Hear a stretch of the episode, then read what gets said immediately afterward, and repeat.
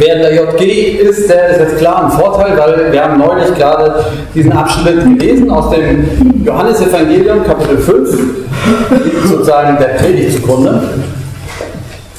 Ihr erforscht die Heiligen Schriften, sagt Jesus, weil ihr meint, durch sie das ewige Leben zu erhalten. Auch sie sind meine Zeugen. Aber ihr wollt euch mir nicht anschließen, um das ewige Leben zu erhalten. Ich bin nicht darauf aus, dass Menschen mir Herrlichkeit zugestehen. Außerdem habe ich euch durchschaut. Ihr habt keine Liebe zu Gott in euch. Ich bin im Namen meines Vaters gekommen und ihr lehnt mich ab. Wenn aber irgendjemand anderes in seinem eigenen Namen kommt, den nehmt ihr auf. Wie könnt ihr denn zum Glauben kommen? Es geht euch doch nur darum, dass einer dem anderen Herrlichkeit zugesteht aber nach der Herrlichkeit, die der einzige Gott schenkt, strebt ihr nicht. Ihr braucht nicht zu denken, dass ich euch vor dem Vater anklagen werde. Es ist vielmehr Mose, der euch anklagt. Mose, auf den ihr eure Hoffnung gesetzt habt. Denn wenn ihr Mose wirklich glauben würdet, dann würdet ihr auch mir glauben. Denn er weist in der Heiligen Schrift auf mich hin. Wenn ihr schon seinen Schriften nicht glaubt, wie wollt ihr dann meinen Worten glauben? Ja, das ist der Abschnitt. Einer dieser Abschnitte, wenn ich jetzt fragen würde, was haben Sie gehört, dann kriege ich das noch zusammen. Also es ist nicht ganz so eingängig wie einfache Geschichten. Trotzdem, es geht um drei Sachen, das ist ganz deutlich. Das erste ist, es geht ums Leben und unsere Sehnsucht nach Leben. Und das Zweite ist, es geht um die Schrift, um die Heilige Schrift, um die Bibel und was die mit dem Leben zu tun hat.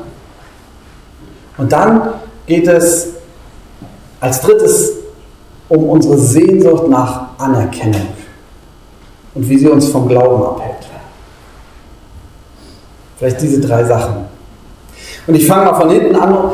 Unsere Sehnsucht nach Anerkennung und wie sie uns vom Glauben abhält. Nun mache ich was, ich erzähle Ihnen eine Geschichte, wo vielleicht die Hälfte geschätzt sich so gut kennt, dass sie die fast auswendig kennen und denken, oh nee, nicht nochmal, ich mache es trotzdem. Ja? Und zwar ist das die Geschichte von Max Lucado, Du bist wertvoll. Nee, einzigartig heißt sie. Einmal, fast. Die Remix sind ein kleines Volk von Holzpumpen. Alle Holzpuppen wurden von dem Holzschnitzer Eli gemacht. Seine Werkstatt lag auf dem Hügel oberhalb des Städtchens. Jeder Remix war anders. Einige hatten große Nasen, andere hatten große Augen, einige waren groß und wieder andere waren klein. Einige trugen Hüte, andere Mäntel. Aber alle waren von demselben Holzschnitzer gemacht worden und alle lebten in dem gleichen Städtchen.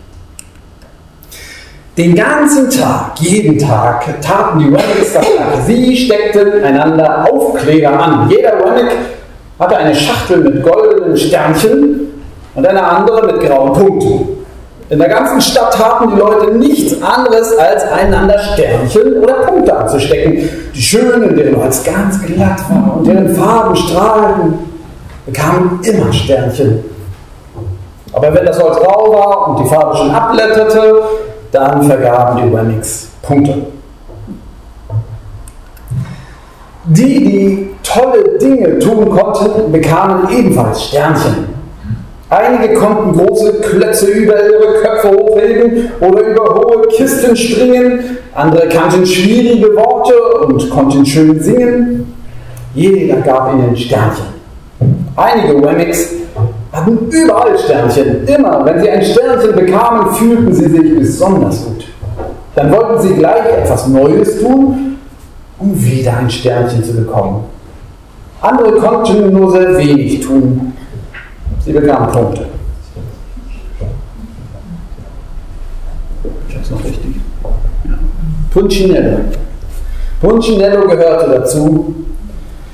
Er versuchte hoch zu springen, wie die anderen, aber er fiel immer hin. Und wenn er hinfiel, kamen die anderen dazu und gaben ihm Punkte.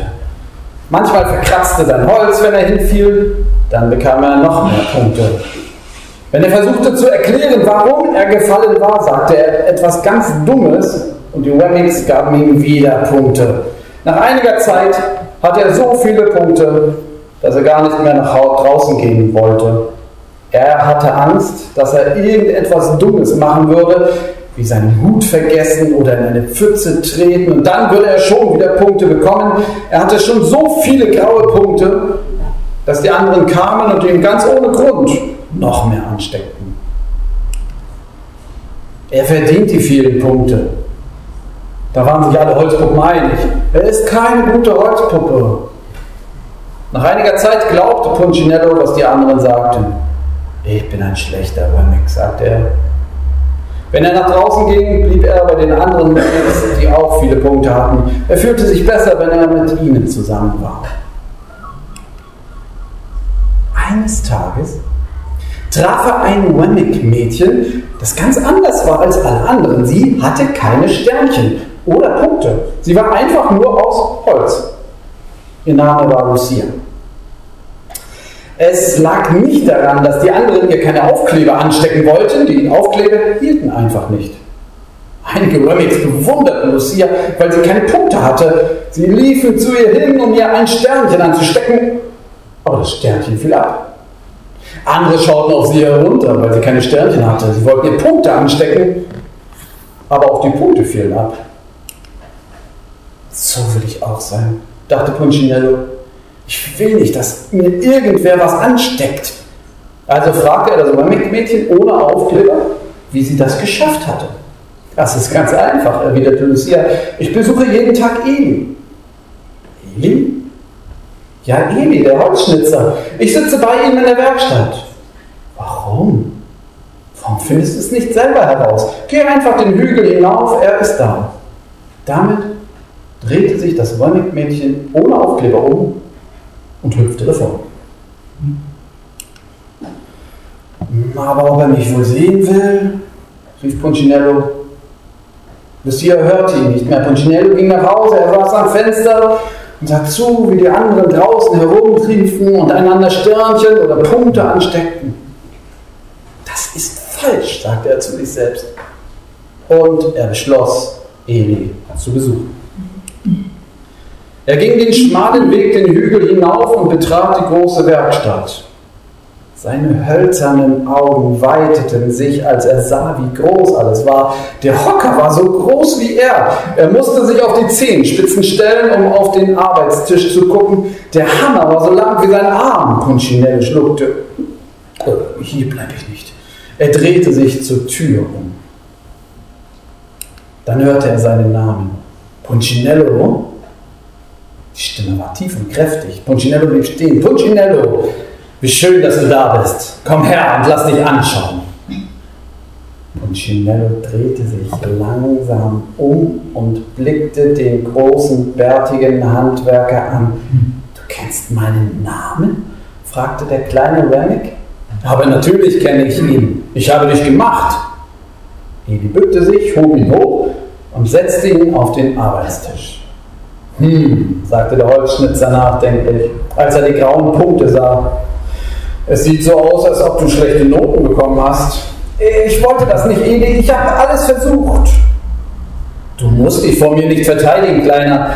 Mir ist egal, was die anderen über nichts denken. Wirklich? Ja, und dir sollte das auch egal sein. Wer sind sie denn, dass sie Sternchen oder Punkte vergeben? Sie sind Duangex, genau wie du. Was sie denken, ist unwichtig, Punchinello. Es ist nur wichtig, was ich denke. Und ich denke, dass du einmalig bist. Punchinello lachte ich. Einmalig, warum? Ich kann nicht schnell laufen, ich kann nicht hochspringen, meine Farbe blättert ab. Warum bin ich so wichtig für dich? Eli blickte Punchinello an, legte seine Hände auf die schmalen, hölzernen Schultern und sagte dann ganz langsam, weil du mir gehörst. Darum bist du für mich wichtig. Noch nie hatte jemand Punchinello so angeschaut. Schon gar nicht ein Schöpfer. Er wusste nicht, was er sagen sollte. Jeden Tag habe ich gehofft, dass du kommst, erklärte Eli. Ich bin gekommen, weil ich jemanden getroffen habe, der keinen Aufkleber hat, sagte Punchinello. Ich weiß, ihr habt mir schon von dir erzählt. So, Entschuldigung. Das sagt Eli. Ich weiß, sie hat mir schon von dir erzählt. Warum bleiben die Aufkleber an mir nicht haften? Der Holzschnitzer sprach ganz sanft. Weil sie beschlossen hat, dass es wichtiger ist, was ich denke, als was die anderen denken. Die Aufkleber haften nur, wenn du es zulässt. Was? Die Aufkleber haften nur, wenn sie für dich wichtig sind. Je mehr du meiner Liebe vertraust, desto weniger bedeuten dir die Aufkleber der anderen. Ich glaube nicht, dass ich das verstehe. Eli lächelte. Das kommt noch. Das dauert ein bisschen. Du hast viele Aufkleber. Komm einfach jeden Tag zu mir, damit ich dich daran erinnern kann, wie wichtig du mir bist. Eli hob Punchinello von seinem Arbeitstisch und stellte ihn auf den Boden. Denke daran, sagte Eli, als der Wemming durch die Tür ging, du bist einmalig, weil ich dich gemacht habe und ich mache keine Fehler. Punchinello blieb stehen, blieb nicht stehen, aber in seinem Herzen dachte er, ich glaube, er meint es ernst.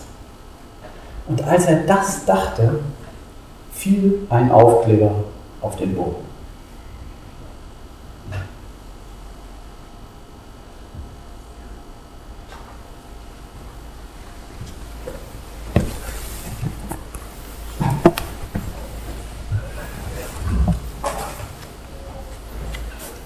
Unsere Sehnsucht nach Anerkennung ist groß. Und unsere Sehnsucht nach Anerkennung steht dem Vertrauen in Gott entgegen. Jesus sagt, wie könnt ihr denn zum Glauben kommen? Es geht euch doch nur darum, dass einer dem anderen Herrlichkeit zugestellt, zugesteht. Aber nach der Herrlichkeit, die der einzige Gott schenkt, strebt ihr nicht.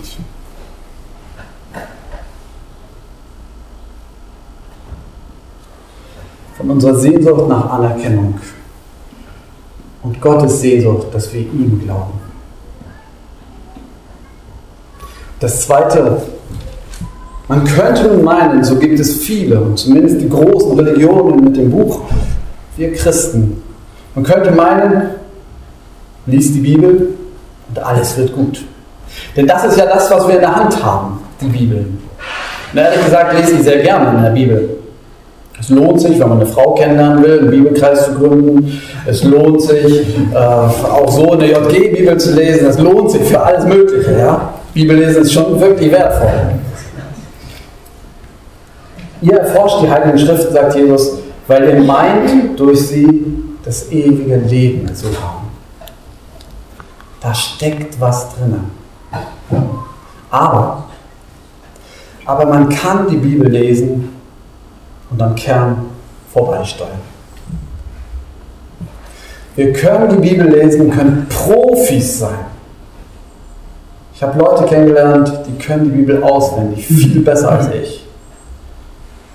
Aber anstatt was von, der, von dem Leben, von der Liebe Gottes darin zu spüren, haben sie mir die Bibel um die Ohren geschlagen. Das stimmt so gar nicht, wie du das sagst. Das mag sogar stimmen. Aber wir können die Bibel lesen und können sie kennen und bis ins Tiefste und trotzdem nicht verstehen, wovon hier die Rede ist. Wir können übrigens auch auf Freizeiten Andachten halten oder Predigten halten und im Grunde geht es uns nur darum, eine Fünf-Sterne-Andacht zu machen oder eine Fünf-Sterne-Predigt.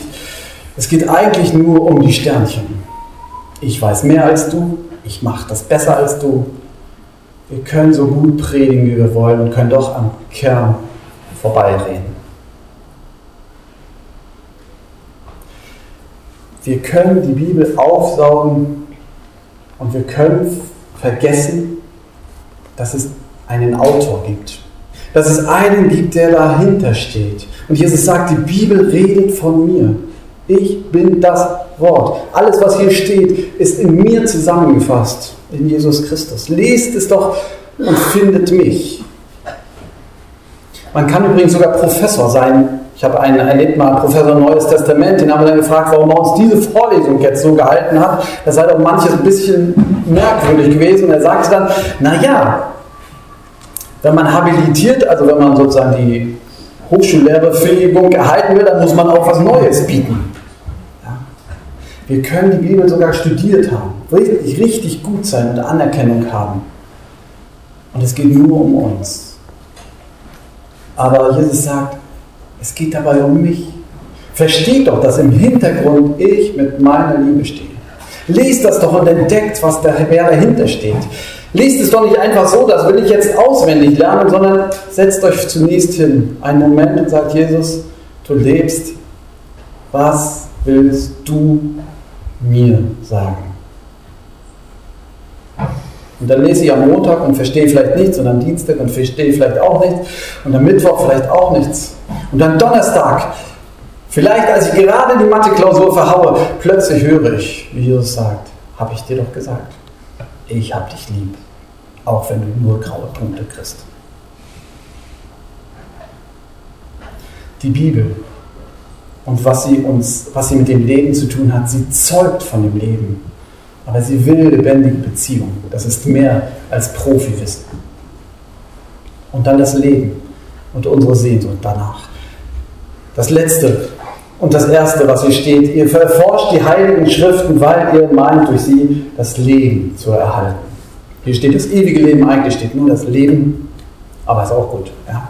Das Leben. Es geht um das Leben. Ich habe am Freitag, glaube ich, Rasen gemäht. Ah, das ist immer eine gute Übung. Ne? Hat man erst keine Lust zu, weil es viel Zeit in Anspruch nimmt, muss man eine ganze Stunde da machen. Naja. Aber das Schöne ist, man sieht diese ganzen Blumen, die bei uns im Garten sind. Ja? Die wachsen da. Ohne Sternchen, ohne Punkte und doch wunderschön. Da wachsen bei uns sogar Apfelbäume in unserem Garten, das heißt schon was. Ja? Da ist eigentlich nicht viel fruchtbare Erde, aber da wachsen Apfelbäume und die haben Äpfel. Kirschen, also nicht die Apfelbäume, sondern die Kirschbäume. ja. Da wächst etwas, da ist Leben. Und Gott will, dass wir leben. Wir vertauschen unser Leben oft mit den Punkten und mit den Sternchen und meinen, wir müssen was leisten. Aber Gott will uns einfach nur Leben schenken. Ihr dürft leben, weil ich euch geschaffen habe. Aber dann steht unser Leben vor dieser kurzen Spanne und sagen, naja, wann hört das Leben auf? Mit 66 oder irgendwann ist es vorbei mit unserem Leben und das drückt auf uns. Manche sagen, mit 30 ist das Leben schon vorbei. Also ich muss alles erreichen, bis ich 30 bin. Gott sagt, nee, ihr braucht keine Angst haben vor dem Tod. Ihr braucht keine Angst haben, selbst vor Fehlentscheidungen. Mein Leben, das ich euch gebe, das wird den Tod überdauern. Ihr sucht in der Bibel. Ihr sucht in euren Sternchen und in, in den grauen Punkten. Ihr sucht das Leben. Ihr habt Sehnsucht danach. Aber ich bin es, der hinter dem Wort steht. Ich bin es, der das Leben selbst ist. Das wünsche ich mir ab und zu mal wieder Rasen mähen, vielleicht einfach mal das Wort Gottes mähen und ihn da drin entdecken, das Leben, den lebendigen Gott, zu gucken, zu staunen, was er geschaffen hat und still zu werden, die Punkte abzugeben, ihn zu hören und sich zu freuen, du bist das Leben, Herr unser Gott, mein Herr und mein Gott. Und der Friede Gottes, der höher ist als all unsere Vernunft, der bewahrt unser Herzen und Sinne in Christus Jesus, unserem Herrn. Amen. Jetzt